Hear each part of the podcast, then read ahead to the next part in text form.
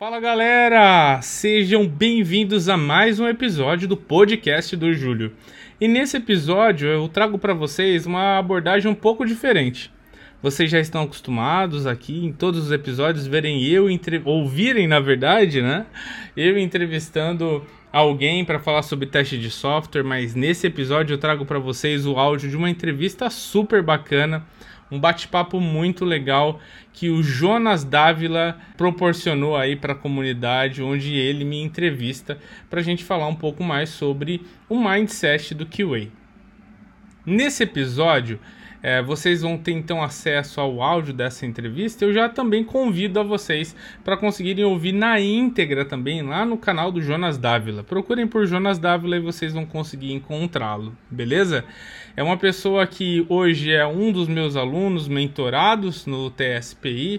É também uma pessoa que a gente já tem é, um elo já há algum tempo. É, eu, logo no, no, início assim de uma nova oportunidade que ele teve, eu colaborei com ele, ajudei ele a ter uma, um início é, dentro da estruturação dos processos de qualidade e ali então se formou aí uma amizade e a gente tem então é, aí sempre trocado figurinhas ou é, participado aí de ações relacionadas à qualidade de software. Eu vou parar de falar aqui e vou já é, tocar o play aqui para vocês no áudio desse episódio. Espero que todos vocês gostem. Foi feito aí com muito carinho para que você possa entender um pouco mais sobre o que é a, o mindset de QA e como é que você consegue entender aí esse mindset e talvez mudar a forma com que você atua em alguns pontos, melhorando aí a sua atuação e tornando a sua mentalidade um pouco mais flexível aos mais diversos contextos existentes hoje em dia na engenharia de software. Fiquem agora então com esse episódio. Vamos começar pelo tema da live, né, que é a questão do mindset de QA. Eu sei que mindset é um termo que algumas pessoas pegaram um ranço, mas eu sei que até o final dessa live vocês vão se apaixonar de novo por esse termo e vocês vão sair entendendo o que, que é esse mindset de QA, né? Que quando a gente fala de mindset de QA, a, gente, a, a forma de pensar como QA, no primeiro momento parece um pouco amplo, né? Esse, esse processo, tipo, o que, que é isso? Mas a nossa ideia aqui é destrinchar um pouco um, isso para poder ajudar vocês quando estiverem no time, independente do contexto, conseguirem um, desenvolver tanto uh, o time, gerar valor para o cliente e ainda de se desenvolver nas carreiras de vocês. Para quem não sabe, né, um pouco dar um, um disclaimer aqui em relação de como eu conheci, né, o Júlio, foi um processo que foi justamente ligado a esse tema. Eu ia assumir um cargo que estava relacionado a pensar mais a nível estratégico dentro de uma corporação onde não tinham QAs, e eu não sabia como fazer isso. O Júlio tinha iniciado com o canal há, um, há alguns meses, e aí eu estava acompanhando, mas eu falei, pô, eu preciso de mais conhecimento, só com isso que eu tenho não é o suficiente. Então eu fui, chamei o Júlio no Instagram, e aí o Júlio me passou algumas orientações que estavam muito ligados à forma de pensar, porque mindset ele está muito ligado também, na, na, minha visão, à questão estratégica dentro da corporação. E depois que eu peguei nota desses uh, ensinamentos, e aí já trago para vocês uma dica de ouro, que é a melhor ferramenta do que é o bloco de notas. Então, se vocês tiverem, já peguem aí e saiam anotando o que for relevante, porque não adianta só a gente absorver o conhecimento de maneira passiva e não colocar isso em prática depois. Então, já façam isso, já fica a dica. E aí, depois que eu, o Júlio me passou essas orientações, eu comecei a aplicar, e isso me ajudou não só dentro daquela corporação, mas a chegar ao ponto que eu estou hoje como consultor na Totorx e, e conseguindo atuar de uma maneira estratégica dentro do, dos times que eu atuo. E aí agora eu queria jogar essa bola para o Júlio, né, e perguntar o, o, que, que ele acha em relação ao que, que é o mindset de QA, como que isso dentro da corporação, seja num contexto cascata, num contexto em transição para o ágil, ágil, até um pós-ágil, quando a empresa já está um pouco mais madura, como que isso influencia hoje, né, o QA, porque a gente sabe que só ferramenta, saber automatizar, não dá conta, né, de gerar qualidade e valor para dentro de um time, de um produto, né. Exatamente, exatamente. É, bom, eu, eu entendo da seguinte forma, né? É, ó, o mindset nada mais é do que a forma com que você é, define a sua mentalidade, né? É, ela pode ser uma forma estrita, né? Que ela é, ou seja, inflexível. Você é, tem uma linha de pensamento que ela é única e ela faz com que você é, acabe por é, criar dentro de si uma espécie de balas de prata, né? Ou seja, você tem uma linha de raciocínio, uma linha de pensamento, né, uma mentalidade que ela entende que o seu papel ele vai ser o mesmo, independente de qual seja a empresa, independente de qual seja o projeto, independente de qual seja o time, a sua linha de raciocínio ela vai ser a mesma. Essa mentalidade estreita, ela é perigosa, né, e até prejudicial. Tem até uma linha de, de raciocínio de uma série de pesquisadores em teste de software, principalmente James Barr, que fala sobre você ter uma mentalidade, na verdade, que ela é baseada no contexto, context driven, né? Então você olha para o contexto onde você está e você define quais são as suas práticas e a forma com que você enxerga a sua profissão e a forma com que você atua de uma maneira baseada no contexto. Nesse caso, é uma mentalidade que ela é completamente flexível e adaptativa, sabe? É, nesse caso, o Jonas, é, ela, ela exige da pessoa que ela tenha um conhecimento muito mais extenso, né? E isso é até interessante a gente falar aqui pelo seguinte, né? Quando você vê alguém com uma mentalidade muito estreita, né? Muito estrita ali, é, você pode parar para analisar, para observar, que você vai ver que são pessoas que elas estão geralmente mais focadas em um contexto só e elas não estão estudando ou se alimentando de novos conhecimentos que vão fazer com que essa pessoa seja capaz de explodir a sua mente e conseguir entender diversos contextos, diversas possibilidades. E quando você já se depara com pessoas que ela tem uma flexibilidade no, no, seu raciocínio e na sua forma de entender as coisas que estão ao seu redor, você vai perceber que são pessoas que elas estão estudando o tempo todo, estão observando formas distintas de pensar e inclusive estão seguindo pessoas das quais ela não admira, por quê? Porque ela quer entender melhor qual que é a linha de raciocínio dessas pessoas, né? Então, hoje, se você for parar a pensar, a gente tem aí, por exemplo, linhas tão dispares quanto Michael Bolton e Rex Black, que são duas pessoas que elas olham para lados completamente opostos dentro da mesma compreensão que é a compreensão de como é que testes precisam ser abordados, né? É... Mas quando você pensa numa mentalidade que ela é mais flexível, você olha para os dois e tenta extrair o melhor deles, sabe?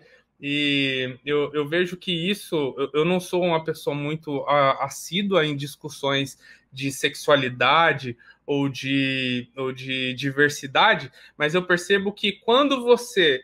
É, os primeiros passos geralmente são passos de: olha, você precisa entender que não existe só uma forma de observar, não tem só um prisma, tem vários prismas. E se você é, se dedica a entender quais são esses prismas, a sua mente pum, abre e aí, quando a sua mente abre, independente do lugar onde você esteja, você vai conseguir entender como é que você soluciona o nosso principal, o nosso, a nossa principal atividade, que é o quê? Que é transformar problemas de software em é, em, em, em, formas de aplicação da qualidade, tá entendendo? Eu olho para um problema de software, vou dar um exemplo: é a construção de um software que faz transferências de valores, é a construção de um software que envia mensagens, é a construção de um software utilizando uma arquitetura super hype. Né? Mas eu olho para aquilo, eu não olho para aquilo como qual é a ferramenta que eu uso para consertar esse problema. Eu olho para aquele problema e digo quais são todas as práticas e abordagens de teste e estratégias de teste e também ferramentas de teste que podem me ajudar a solucionar esse problema. Então, a mentalidade de qualidade é você olhar para esses problemas e tentar aplicar ali qual que são as compreensões, as formas que você identificou de como resolver um problema, entendeu? É dessa forma que eu, que eu entendo, sabe, Jonas? Show, show. Com certeza, eu vejo muito tu falando também essa questão de como tu trouxe agora, né, da gente olhar também para outras áreas que às vezes estão ligadas a outros pontos dentro da área de tecnologia. Como a, Samanta Cecília já fez alguns trabalhos relacionados à parte de arquitetura, né, traz a partir dessas fontes cria novas questões relacionadas à própria qualidade, novas formas de testar, né? E, e, vários outros QAs que a gente vê que acabam bebendo de outras fontes para poder gerar novos conhecimentos, né? E aí não só dentro da, dos exemplos como tu trouxe ali de outros QAs, mas tu sempre traz também que a gente deve olhar para outras áreas, né? Exatamente. Machine Learning foi o, o meu, né, o, como eu vou dizer assim, a minha, a minha observação externa para tentar, tentar solucionar problemas internos, né? Aqui considerando o problema interno como sendo qualidade, que é a minha área raiz, né? É, mas trazendo esses insumos externos, né? Eu me lembro que o, o primeiro, pod, primeiro episódio do meu podcast, que é o podcast do Júlio, é, foi a entrevista com a, com a Sami, né? Com a Samantha. E naquele dia a gente fez esse, esse, essa, esse pareamento, né? De o quanto foi importante para nós observarmos áreas externas para trazer ideias para áreas internas, né? Então, é, quando eu olhei para machine learning pela primeira vez, como sendo uma possibilidade de ser algo que eu fosse é, me aprofundar um pouco mais, é, eu pensei mais, eu, eu aqui, eu, eu, confesso que eu pensei mais em qual era uma área que poderia é, ser, é, estar em crescimento e me trazer uma, um retorno sobre o investimento mais rápido, né? Mas quando eu comecei a, a entender do que se tratava, eu comecei a perceber que é, talvez, talvez ela não me trouxesse um crescimento imediato mas que ela trouxesse grandes oportunidades para a gente começasse a ver diferente a nossa área, que é a área de qualidade, né? E foi justamente isso, entendeu? Você vê que é, durante uma das disciplinas, né, no mestrado existem, no mestrado onde eu fiz, que foi na Mackenzie, existem seis disciplinas que você precisa cumprir junto com a sua dissertação, junto com a apresentação de um de, um, é, de uma saída sua, né, um artigo seu em um fórum científico internacional, fora tudo isso, né, é, eu, em uma disciplina específica, eu fiz uma, um experimento onde eu usava machine learning para tentar resolver um problema que a gente tinha em teste de software, que era ler muitas linhas para tentar entender quais eram os resultados de um teste de carga. Poxa, são dados, cara eu posso usar machine learning aqui para tentar me trazer insights melhores. Isso foi assim, é, foi um trabalho científico. Tive que escrever um artigo científico sobre isso, não foi publicado né, em revistas é, científicas internacionais, mas foi é, algo que trouxe um, um, um, vamos dizer assim, né, um cheiro de o que é o uso de machine learning, que é algo completamente externo, né? é, para de, dentro da nossa área como sendo uma solução. E foi tão bem aceito assim pela comunidade que foi aceito na Star East, que é um super evento internacional que eu sempre sonhei em palestrar lá, mas né, no começo da minha carreira não sabia nem falar inglês, né? Quem dirá então ser conhecido o suficiente para conseguir ser aprovado em um evento como esse, mas palestrei na Star East sobre isso, palestrei na, na Selenium Conf North America é, sobre isso, e agora estou indo palestrar na QA Summit, que é um evento global também falando sobre o mesmo tema. Então, percebem? É uma, uma possibilidade que ela começa pequena, mas ela cresce grande, assim. Então, é muito, muito bacana também estar tá olhando e se inspirando em fontes externas para trazer inovação para dentro da nossa área. É, é, acabar sendo isso, né? Show. É, quando tu me fala, e até pela minha própria experiência também de insights que eu tive, né, eu olhei muito para a parte de processos, e aí foi assim que saiu, nasceu a IMA, né, também com muitos inputs teus, né, e da universidade também, e outras fontes que eu acesso, e a partir de olhar fontes externas, que eu consegui criar um método que que não existia antes na comunidade para facilitar a compreensão de determinados processos. Então, uh, eu vejo como muito importante olhar para o externo, para fora. Como tu falou, é algo que é, uh, às vezes não é imediato, né? É algo que, tipo, como no teu caso, no meu, é algo que às vezes leva muito tempo, na verdade, um médio tempo para se consolidar, porque tu também vai rodando aquilo e pegando feedback e, e, e transformando, né? E, e, aí chega um dado momento que aquilo fica mais coeso e a gente consegue começar a aplicar. Então, eu acho que esse pensar a longo prazo também, que eu acho que entra dentro do tema que a gente está uh, trazendo aqui hoje, é algo que é é bem importante, assim, porque nem sempre o que a gente está plantando hoje a gente vai colher amanhã. Então, uh, então acho que é, um, é, um, é, algo que a gente uh, tem que ficar como mensagem, porque é, a, a, gente vive cada vez em um mundo mais imediatista, e eu, eu digo isso tanto para nós, como profissionais, quanto se tiver alguém aqui que está em algum cargo de gerência, de liderança, que é também pensar nessa ideia de dar tempo para que determinados processos né, acabem ganhando mais maturidade dentro dos times. Porque hoje em dia, né, às vezes a gente sabe que, e aí eu depois quero saber a tua opinião em relação a isso, que muitas vezes a gente tem uma certa resistência em relação a, esse mindset, né? De quem está em cargos mais altos, de liderança, e obviamente aquelas pessoas não fazem aquilo mal intencionadas, né? É, é, no sentido de que elas estão acostumadas com aquele processo e às vezes têm medo do processo de mudança. Eu queria te perguntar o como tu acha que é uma boa maneira de uh, conseguir trazer, né, gradualmente essa maneira de pensar para dentro do time até vender isso de uma maneira que a própria gestão consiga enxergar valor, né? É, eu, eu sinceramente vejo que é, infelizmente, a forma com que o mercado foi tratando o teste de software acabou como é, subutilizando né, a, a, disciplina em si. Por que, que, eu falo isso? Eu falo isso porque é, é, é um, é um, exemplo que eu sempre tenho, que eu, que eu recentemente tenho, tenho reforçado o tempo todo, que é assim, quando a gente falava sobre testes, há, sei lá, 10 anos atrás, era sobre o papel de alguém que testa aplicações e que está muito segregado, não participativo, não incluído dentro do, do todo, sabe? A gente é, tratava como sendo um papel que era um papel é, que muitas vezes era até terceirizado, né?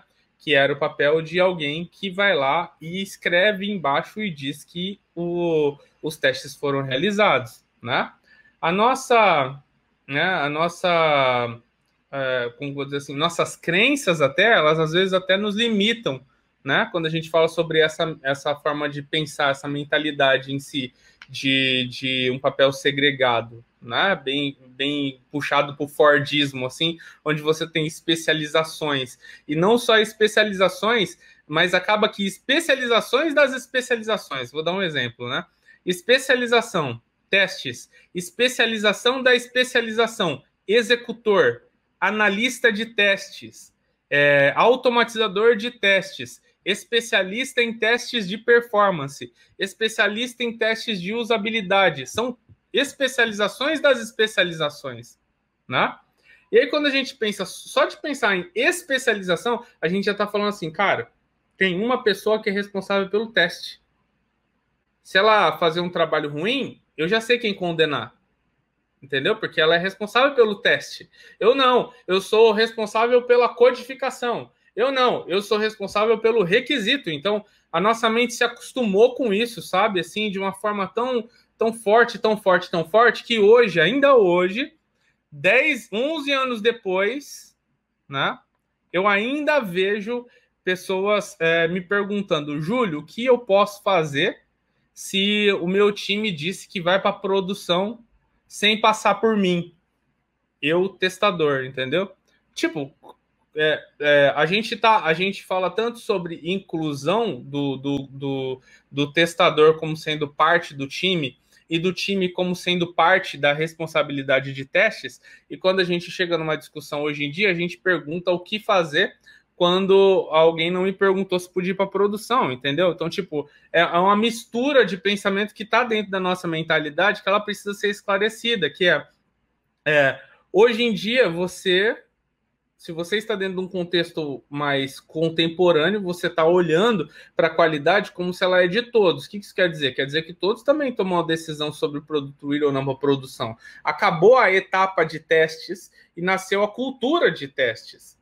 Só que assim, percebam, né? E às vezes, talvez, vocês que estão assistindo devem estar assim, ah, não, mas é, isso acontece por quê? Porque né, na minha, a minha companhia ela é muito tradicionalista, minha companhia ela é muito voltada né, a 10 anos atrás, entendeu? Mas quando vai olhar dentro da sua mentalidade, você também está pensando igual, entendeu? Então não, não, não é, não é a, gente, a gente não pode condenar as pessoas que estão atrás da gente, por quê? Porque mesmo nós, QAs, estudantes, né? Constantemente buscando artigos, constantemente buscando posts, constantemente assistindo palestras, constantemente buscando. Pensem assim, ó, você, seu gerente, você. Qual dos dois estuda mais sobre testes? Você. Se você ainda tem um mindset que é meio é, incerto ainda, se você está no ágil, se você não está, se você está numa, numa, metodologia contemporânea, se você está numa tradicional, se você você não consegue ainda é, discernir entre o que é o esperado do seu papel contemporâneo versus o que era esperado do seu papel tradicional, como é que o seu gestor, como é que a sua companhia, como é que a sua empresa vai conseguir entender qual que é o seu papel atual? Estão entendendo, pessoal? É difícil. Né? É, é, a mesma coisa você pegar alguém que nunca estudou sobre teste ou que estudou sobre pouquíssimo e falar qual é o meu papel hoje dentro do contemporâneo. A pessoa não sabe, entendeu? E essas, e essas metodologias ágeis, elas não trazem um, uma definição clara sobre os papéis. Então, se o PO hoje sabe como ser PO, não é porque ele só leu as, as duas páginas do Scrum Guide, é porque ele buscou mais conhecimento e, e, e, mais conhecimento externo para que ele pudesse ser PO, aí a gente acha que quando a gente coloca o ágil dentro de um, de um, lugar, automaticamente todo mundo sabe o que o QA tem que fazer. Não sabe, entendeu? Como que você prova isso? Como você mostra isso? Através de exemplos práticos, através de, de comportamentos que são palpáveis, através de mentalidade forte sobre o que é o meu papel, como é que eu posso agir aqui. E essas coisas elas não nascem do nada assim de você estalo dele, pum! Tá todo mundo sabendo já o que eu tenho que fazer. Ó, ó lá, tá vendo? O fulano não sabe o que eu tenho que fazer, ó. Tá falando coisa aí de testador tradicional. Mas se eu não sei demonstrar isso, como é que eu, como é que as pessoas vão entender, né? E aqui eu faço um parênteses para o seu post, né? Na verdade, não vou nem chamar de seu post, vou chamar do seu método, né? Que é o AIMA, que, que através dele você consegue, você, você traz uma coisa muito importante, né? É, da, da, das principais metodologias de evolução de processos, que é eu planejo, né? Eu, só que eu, eu não só planejo, né? É, existe existe né, uma, uma forma de fazer isso. É, eu analiso, eu é, né, coloco lá uma, uma, uma noção de qual é o impacto, eu metrifico, né? ou seja, eu, eu, eu é, tenho uma forma não empírica, uma forma sistemática de medir o tamanho do impacto com base naquela análise que me revelou um problema, e aí no final eu apresento isso pro, pro, pro meu time, pro meu público, para minha gestão, de modo que eles conseguem ter uma noção muito clara de quais são os benefícios daquilo que eu analisei. Então eu analiso, vejo um problema, né? O problema é, as pessoas não sabem qual que é o meu papel e responsabilidade. Eu vou lá e, e desejo, demonstro qual que é o impacto, eu vou lá e metrifico qual que é o impacto de quando elas mudam isso e eu apresento claramente para todos quais foram os impactos e aquilo que a gente teve de mudança. Então, isso eu, eu vejo como sendo um, um divisor de águas, que é mostrar através de exemplos, não só através de falas curtas ou rasas, entendeu? Sim, é, eu me lembro que naquela nossa conversa que, que tu me passou as orientações e eu digo, reforço que o bloco de notas é a melhor ferramenta para o Júlio tinha 15 minutos naquele momento, era o momento que a gente tinha para conversar. Ele me passou, eu anotei, e, e, e, naquelas orientações que o Júlio me trouxe vinha muito essa questão, tipo, a, aprende sobre a, a, linguagem que os desenvolvedores, as desenvolvedoras uh, utilizam, uh, observa, uh, pega e traz informações de acordo com prioridades, analisa os riscos, né, tipo, fica um tempo nesse processo de observação para depois trazer, né, e, e aí essa vivência um, somado a esses um, insights, essas, essas, dicas todas do Júlio, criou esse método, né? E, e eu, eu, sempre falo, né, quando eu falo sobre a IMA, é que a, além do, do, processo ali da gente analisar, a gente, quando vai escolher o que fazer relacionado a, a geração de valor, a gente tem que ver, eu, eu sempre falo que a gente tem que pensar naquilo que vai gerar o máximo de impacto com o menor esforço possível e que vai gerar o, o maior valor. Então, a, a, tudo depende do contexto. E aí, quando a gente pensa com esse método, a gente consegue uh, resgatar, às vezes, coisas que não são óbvias num primeiro momento. Por quê? Porque tudo vai depender do time que tu está atuando. E aí, a gente, quando a gente uh, começa a pensar dessa forma, a gente vai para um lado também de nível de estratégico dentro da corporação, porque a gente sai dessa questão, como o Júlio colocou, de ser a pessoa executora, a pessoa que não sabe qual é o seu papel, e aí a gente começa a ir para um nível estratégico, porque a gente começa a gerar insumos para decisão da gestão. Então, quando tu utiliza um método onde tu metrifica e tu apresenta, aqueles dados eles começam a ser utilizados como tomada de decisões importantes dentro da corporação, o que pode definir, inclusive, o quanto de o, o, a, o, o time, né, o, o, quanto a corporação vai ver a qualidade de software como algo que está gerando valor. Então, não adianta a gente só entrar com eh, essa maneira de pensar, esse mindset de que a gente tem que executar, encontrar o bug, porque isso não é o suficiente para que a gente saia desse ciclo que acaba sendo um ciclo vicioso que o mercado criou por N motivos, né?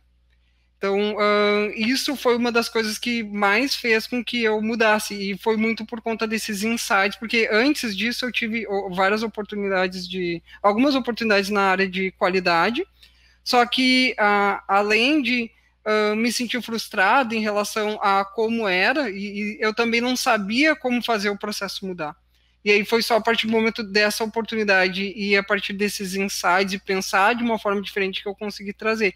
E aí, felizmente, o Júlio ele me deu uma, uma tarefa, né? Ele falou assim, ó, vou te passar isso daqui, daqui seis meses, no máximo sete, tu já vai ter conseguido gerar o valor com, com essas dicas que tu seguir, e aí eu quero que tu crie algo e devolva isso para a comunidade, é a única coisa que eu te peço.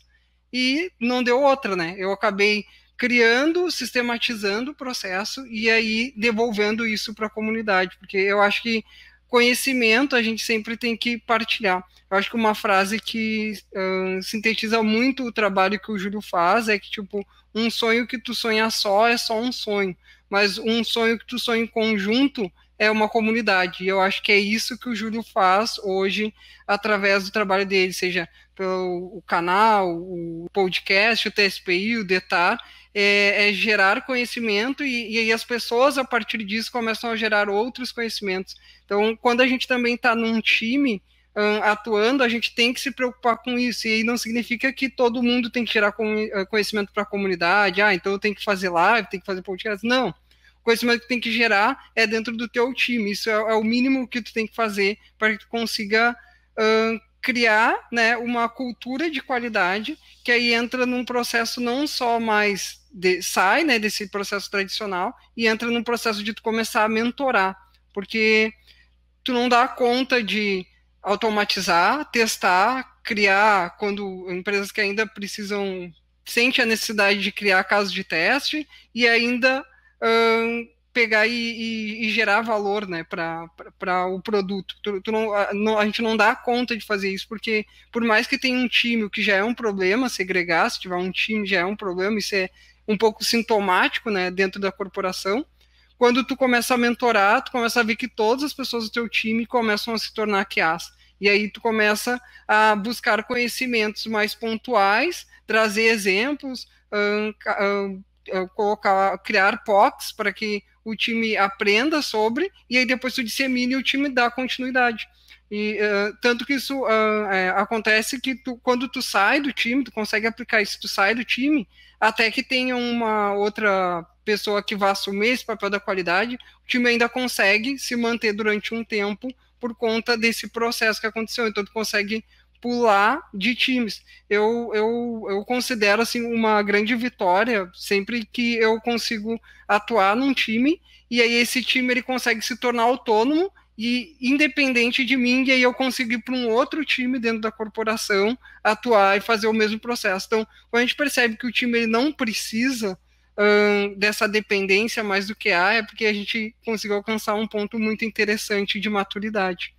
Eu queria saber de ti, Júlio, que outros pontos que tu vê em relação a isso, principalmente quem hoje já trabalha talvez num contexto mais ágil, e, e aí, digamos, a empresa já tem uma certa maturidade e como atuar a partir disso, porque às vezes pode bater uma insegurança, né? Eu já vi que tu falou de um caso de quando tu trabalhou, né? E aí, por exemplo, os devs faziam um TDD e aí tu disse, tá, e o que, que eu vou fazer aqui agora, né? De, para dar um auxílio para as pessoas dentro desse contexto mais específico.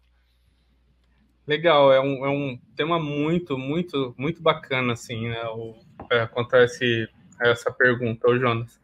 Pelo seguinte, é, primeiro ponto, assim, é, antes de eu, de eu responder essa, essa dúvida, é sobre como, é a, como era a mentalidade antigamente, né? É, e como é a, essa mentalidade que eu e você estamos estamos disseminando aqui hoje, né? E que eu dissemino isso sempre.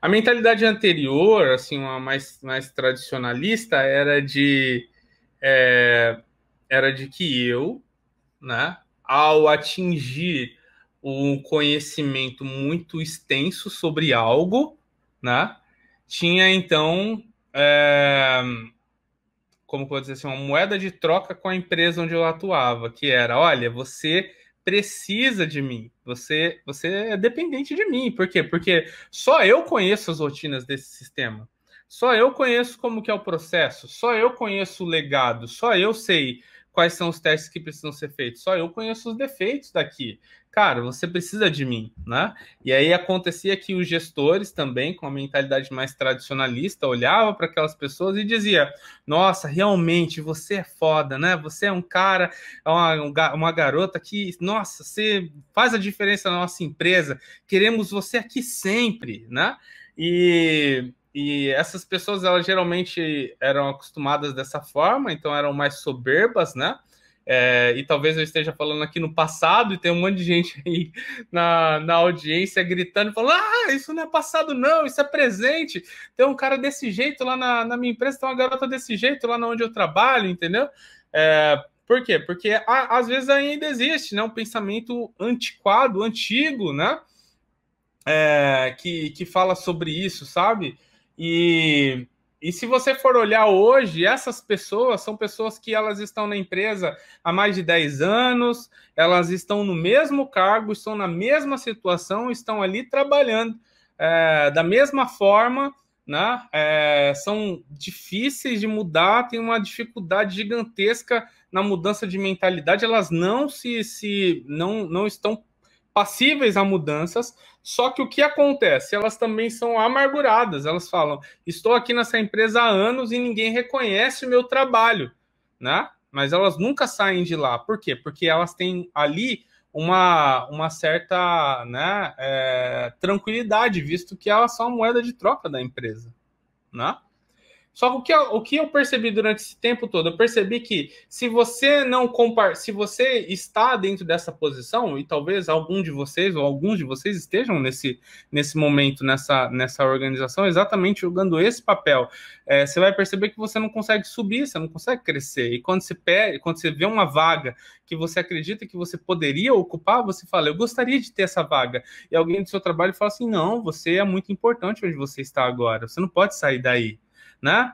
Então, perceba, a ausência de você, da, da, do compartilhamento do conteúdo, da, do conhecimento, faz com que você fique preso, é como se fosse uma raiz, uma raiz super forte que vai te prender pertinho do chão, você não vai conseguir voar, entendeu? Por quê? Porque não tem ninguém que conheça o que você conhece para que você possa alçar novos ares. Se o Jonas conseguiu sair de uma squad e ir para outra, e sair da outra e ir para outra, é porque ele foi bom o suficiente na, no técnico, no, do papel dele, na soft skills e hard skills, mas ele ele conseguiu compartilhar o conhecimento e ao compartilhar o conhecimento adquirir novas experiências, entendeu?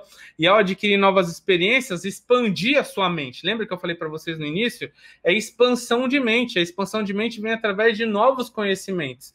Não adianta nada você ficar no mesmo lugar por 10 anos, é, porque o mundo gira muito em, em 10 anos. Se você não conseguir alçar novos ares e conseguir conhecer novos conhecimentos, você não consegue expandir sua mente não conseguindo expandir somente, não consegue alçar novos ares. Então, antes de responder e, e mencionar sobre esse ponto, eu queria fazer esse adendo, porque é muito importante para vocês.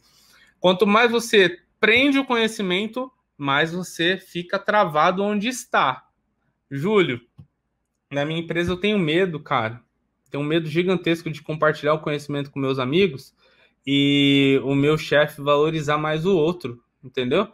Se isso acontecer, talvez, talvez, talvez, talvez, talvez, não estou falando para vocês amanhã tomar uma decisão de sair da sua empresa, mas talvez você precise observar melhor três pontos que eu sempre que eu sempre falo, que é o meu framework de como decidir se eu tenho que mudar de empresa ou não, que é um, eu sou valorizado aqui dentro. Dois, é, eu sou desafiado aqui dentro. Três, estar aqui dentro é, me aproxima dos meus objetivos de carreira, esse é o meu framework de como decidir. Porque talvez esses. O, eu sempre digo que desses três né, que, que eu acabei de mencionar, geralmente dois são os seus principais, entendeu? Dois são os seus principais pilares. Ou é o desafio e a valorização, ou é a proximidade do objetivo e a valorização, ou é os outros dois, tá entendendo? Mas você tem dois. Se esses dois estão abalados, talvez seja um momento de você pular fora porque é, de, às vezes a empresa ela te proporciona algo que ela é tão que é tão prejudicial que afeta até a sua mentalidade, a possibilidade de você conseguir expandir seus horizontes, entendeu? Então você precisa pensar nisso também, né? Ainda mais no mercado tão aquecido como o mercado que a gente tem hoje, né? E aí sim, lembrando do que o Jonas falou, eu tinha, eu estava no momento, né? E eu fico até feliz do Jonas ter lembrado disso, porque eu sei que ele que ele ouve o meu Telegram né? Porque foi só lá no Telegram que eu falei sobre isso. e aí, é, é bacana porque eu estava num contexto onde era extremamente. Estava pulando para o pós-ágil. E aí eu me deparei com um desenvolvedor que chama Danilo. E o Danilo, ele, ele falou assim: ele falou, cara, é, já peguei uma história e já deployei a história para prod, entendeu? Eu falei, puta que pariu, sério, mano? Como você fez isso, velho? Mano, eu tô aqui junto com você, você nem falou comigo, né? Aí ele falou, cara, eu já conhecia sobre as técnicas, eu automatizei em três camadas distintas, eu testei com isso, isso, isso, e eu fiz essas, eu tomei essas decisões. Eu falei, caramba, é exatamente as decisões que eu tomaria, cara. Então, o que, que eu tô fazendo aqui agora, velho? Entendeu? E é nesse momento que você percebe, você fala, cara, eu compartilhei tanto a minha mentalidade, eu quis tanto que os desenvolvedores soubessem o que eu sei, que agora eu tô vendo desenvolvedores sabendo o que eu sei. Caramba, cara, se eles sabem o que eu sei, o que eu vou fazer agora? Né? E é ali que você pensa, eu vou evoluir, eu vou desenvolver, eu vou crescer para outros lados que eu ainda não tinha pensado. E se, se eu tivesse naquele momento, né, em uma em uma mentalidade tradicionalista, né, estrita, como eu tinha falado para vocês no começo, quando um desenvolvedor falasse subir para produção, eu ia falar assim: Epa! Como assim, maluco? Eu sou aqui autoridade aqui em testes. Sou eu que digo se sim ou se não. Né? Mas, tipo, é, não foi isso que aconteceu. Por quê? Porque eu, eu deixei com que a minha mentalidade ela fosse flexível o suficiente para que eu pudesse entender se aquela aquela ida para a produção foi, sufici foi suficiente, tinha o suficiente, ou se eu tinha que ajudá-los a melhorar. felizmente eles estavam muito bem e, e, às vezes até muito melhores do que eu, automatizando em camadas que eu nunca nem tinha pensado em automatizar e que depois a gente trocou e eles me ensinaram e eu ensinei para eles e a gente criou e, e aprendeu juntos, entendeu? Então foi muito foda. Show. É, trazendo essa tua fala, na tua fala também, que eu vejo muitas vezes que o pessoal pode ter, ter uma certa receio assim de tipo bah, de ir para camadas mais profundas ali em relação à aplicação, né? Pensar em testes de camadas que vão além da, da interface, né? Por quê? Porque às vezes não tem conhecimento tão grande em programação, pode ser diversas inseguranças ali.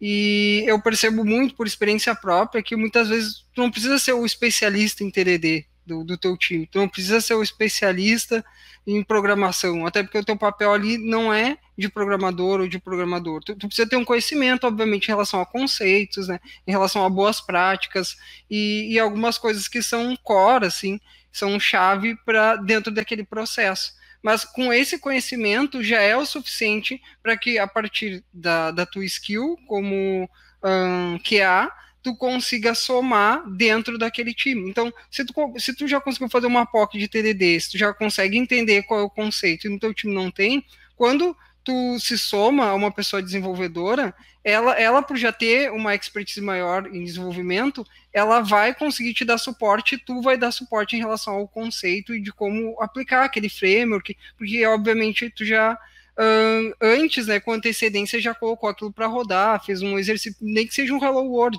né? Mas quando tu soma forças, né, e aí eu acho que vem essa questão do, do, do, do, do QA ele se somar ao time, né, e, e, não ser mais só um papel, mas ser tipo o disseminador, porque aí as pessoas desenvolvedoras elas vão dando conta e aí gerando novos conhecimentos a partir daquilo que é o que o Júlio trouxe quando ele falou que fez essas trocas, né, com as pessoas desenvolvedoras.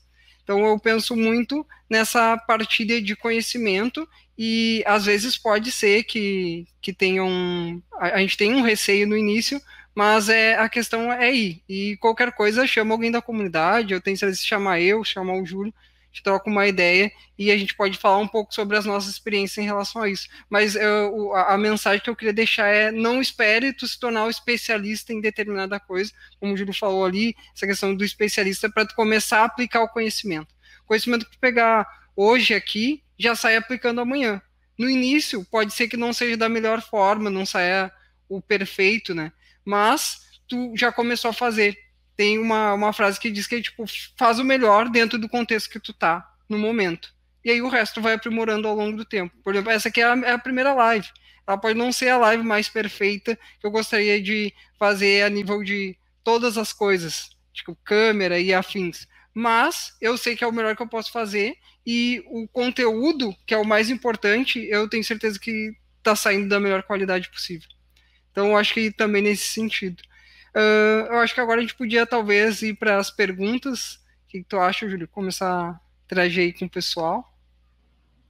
Acho muito bacana. Inclusive, tem várias pessoas aqui já do, do TSPI, do DETAR, que mandando roxos Corações Laranjas, tem várias pessoas aqui também da Totworks, né? Ah, que show! Então, uhum. Você viu?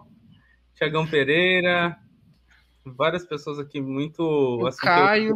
Muito aqui. Ricardo aqui, ó, começou a trabalhar pouco na área, né? Ricardo, foi, foi interessante, assim, né? É, você vê pessoas que estão começando é, que se interessam pela área, têm vontade uhum. de entrar e se preparam de maneira adequada e aí conseguem, né? Esse foi aqui o um exemplo do, do Ricardo aqui que está aqui com a gente, né? Alguém aí que, que entrou aqui para a lista do, das pessoas que são meus brothers aqui. E você uhum. tinha falado também da revista TSPI, né? Tá Exato. aqui a Cris também, ó, que é Sim, grande contribuidor né, da, da, revista e também eu, eu disse para ela esses dias atrás. Todas as vezes que eu vejo um texto dela no, no LinkedIn é como se fosse uma né, um soco na boca aqui, porque sempre mandando informações bacanas aí e, reflexões muito legais, né? Sim. Show de bola. É, eu, a, esse, essa geração de conteúdo em português, e principalmente para quem está no início da carreira e às vezes não, não tem um, um contato com o inglês por N motivos, ainda não, não consegue ler ou, ou não tem uma facilidade em relação à, à escuta, né? Eu acho que ajuda muito, porque na minha própria experiência, eu não tinha conhecimento e acesso a algumas fontes no início, né? Ah, eu comecei a ter alguns conhecimentos no, no, através do teu canal, que, porque tu já tinha acesso ao inglês e tu começou a trazer alguns conteúdos de alguns livros que de materiais que não tinha, né, em, em português naquele momento. Hoje com inglês é, fica mais fácil, mas eu tento também fazer essa ideia de trazer de volta e é muito o que eu vejo o pessoal fazendo no TSPI. Acessa um outro estágio e aí traz aquilo de volta para a comunidade. Isso eu acho que é uma das coisas mais ricas que a gente tem nessa comunidade que a gente está formando aí. Então, agradecer ao Júlio também, né, pela presença aí nessa primeira live, tipo, um bálsamo de conhecimento. Eu sei que vocês vão ficar aí algumas horas ainda digerindo toda essa informação aí. E agradecer a Brand Aguiar, que também está aí no backstage aí, auxiliando todo o processo e sempre cuidou aí das minhas redes sociais com muito carinho. Então, agradecer muito a ela por esse processo. E eu acredito que seria hoje e seria isso e eu gostaria de se despedir aí, Júlio, da galera. Sim, eu tô aqui olhando aqui, o Ricardo mandou aqui que hoje é seu aniversário. Olha só que bacana, cara. Na verdade, na verdade foi ontem. Beleza, mas aí, ó, parabéns, parabéns para você aí em nome da, de todos nós que assistimos aqui hoje essa live, né? É, muitas felicidades, muito sucesso aí para você, muito mais conhecimento aí, que você continue sendo esse cara que eu me orgulho tanto aí de um dia ter, ter é, podido fazer parte aí da sua trajetória e ver hoje aí o tanto que você está crescendo, né? Não só é, através dos seus artigos, dos seus conteúdos, mas como pessoa também, entendeu? Então saiba aí que eu tenho muito orgulho aí de, de acompanhar o seu crescimento e ver o quanto que você tem se desenvolvido, beleza? E valeu ah. aí, pessoal, por todos que vieram hoje. Que honra aí, Júlio. Ah, fico muito agradecido porque tu é uma inspiração para mim em diversos sentidos, assim. E tu me auxiliou muito, não só com os conhecimentos técnicos, mas também a reacreditar na, no, na profissão, né, no, no, próprio papel, porque quando eu conheci o teu canal, eu estava numa fase onde eu estava muito desanimado e estava com bastante vontade de desistir realmente da área, porque eu não estava conseguindo me encontrar, e tu criar o teu canal, e mesmo com aqueles primeiros vídeos que estava no início ainda do processo, foi o suficiente para me dar gás e hoje conseguir compartilhar com as pessoas, e eu espero que isso que eu estou fazendo, startando nesse dia, com o teu auxílio com todas as pessoas que estão participando, porque são elas que fazem também esse processo acontecer, né? Que eu possa despertar semente, né, em outras pessoas para que daqui um pouco, daqui a pouco, tipo, floresçam novas pessoas compartilhando conhecimento.